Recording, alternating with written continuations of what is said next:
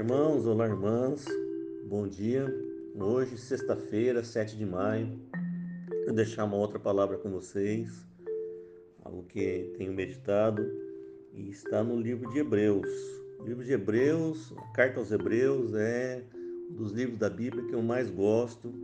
É um livro incrível, demonstra conhecimento é, total da, das Escrituras, do Velho Testamento e o escritor aqui ele faz uma transição do novo, do Velho para o Novo Testamento, da velha aliança mosaica para a nova aliança, a aliança da igreja com Cristo.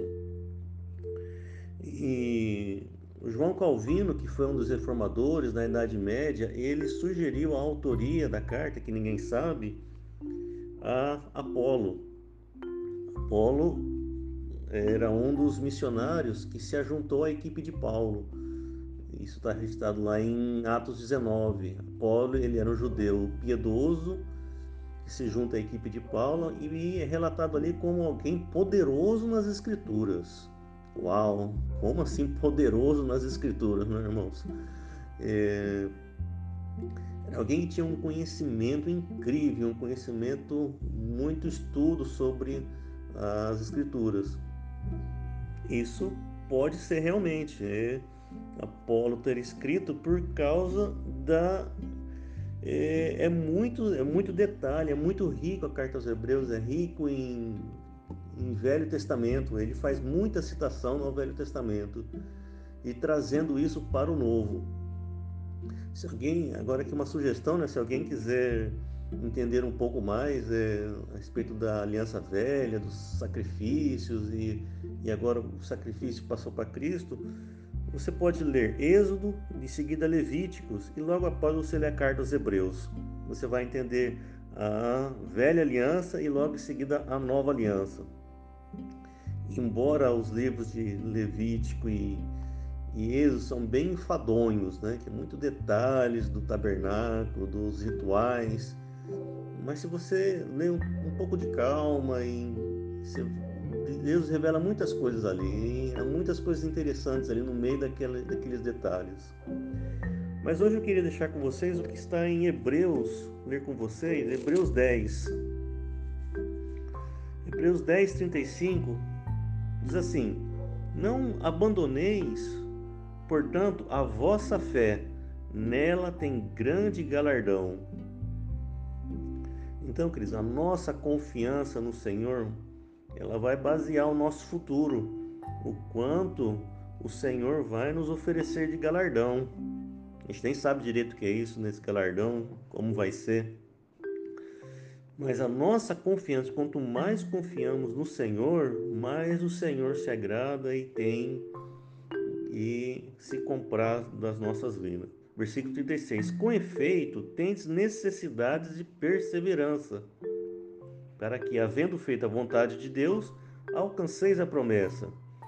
Então, você tem confiança no Senhor e, como todo ser humano, alguns momentos de nossas vidas nós falhamos e perdemos a confiança, diminuímos a fé, Muitas vezes a nossa carne fala mais alto. E aqui o escritor está relatando para nós mantermos isso. Se a confiança em algum momento se abalar, exerça a perseverança. O que é perseverança? É, nós aprendemos já há muito tempo. Perseverança assim, você não é simplesmente não desistir. A perseverança assim, você cai, você erra, mas você tem humildade, hombridade e toca o barco para frente, levanta a cabeça, toca o barco para frente, confia no Senhor. Volta a confiança de novo. Então isso é perseverar. Você cai, mas você levanta e continua a confiança no Senhor. Isso, irmãos, é para nós todos a palavra assim: confiar e perseverar. Versículo 37 porque ainda dentro de pouco tempo aquele que vem virá e não tardará. Todavia, o meu justo viverá pela fé. Que palavra, né? que passagem que palavra maravilhosa essa. Jesus não tardará por pouco tempo e logo virá. E nós cremos nisso, irmãos. Né? As evidências, nós cremos que estamos já no fim dos tempos e cremos que Jesus não, não tarda, ele virá, ele virá logo. Se lá, dois mil anos atrás, os irmãos já imaginavam que Jesus voltava logo, imagine nós agora, com tantas evidências que estamos estudando, que o Senhor tem revelado, que o Senhor tem mostrado.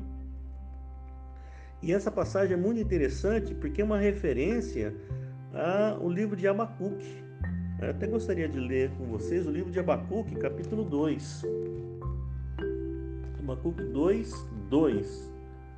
O Senhor me respondeu e disse: Escreve a visão, grava sobre tábuas, para, para que a quem possa ler, até quem passa correndo. Porque a visão ainda está para se cumprir no tempo determinado, mas se apressa para o fim. E não falhará se tardar, espera-o com confiança, com perseverança, porque certamente virá, não tardará. Eis o soberbo, sua alma não, não é reta nele, mas o justo viverá pela fé. Depois vocês leem esse capítulo 2 de Abacuque, irmãos. É muito interessante. Ele vai falar da visão, a visão para nós, nos últimos tempos quando fala aqui no versículo 4, eis o soberbo, sua alma não é reta nele, pode ser até uma referência ao anticristo. E depois é, ele vai contar a visão e muito referente aos nossos dias. Depois vocês leiam com calma. Mas voltando a Hebreus, Hebreus 10, 38 ainda, todavia o meu justo viverá pela fé. E se retroceder nele, não se compraz a minha alma. E aqui, é, no versículo 39, queridos, é uma palavra que sempre mexe muito comigo. Nós, porém, somos dos que. Nós, aliás, nós, porém, não somos dos que, dos que retrocedem para a perdição. Somos, entretanto, da fé, para a conservação da alma somos os justos, fomos justificados no sangue do Cordeiro, irmãos, e vivemos pela fé. A nossa fé no Senhor, fé que o Senhor está nos transformando, transforma a mim, a você. E nós não somos dos que retrocedem. Tanto eu não retrocedo, quanto você, meu irmão, quanto você, minha irmã, não é daqueles que retrocedem. Para a conservação da nossa alma. Lembrando, a conservação é da alma. A nossa carne, ela não tem proveito nenhum. A carne não se converte. A carne não será conservada. A carne será transformada, diferente. Mas a nossa alma será conservada. Então, quando confiamos, quando perseveramos, quando não retrocedemos, a nossa alma está sendo conservada no Senhor até o dia da volta dele, que é breve e logo estaremos todos juntos, tanto os que morreram em Cristo quanto os que estiverem vivos até nessa época. Então, um bom fim de semana para você, meus irmãos, para vocês. Deus abençoe cada família, saudade de todos e se anime com essa palavra, compartilhe e anime os irmãos. Um abraço a todos.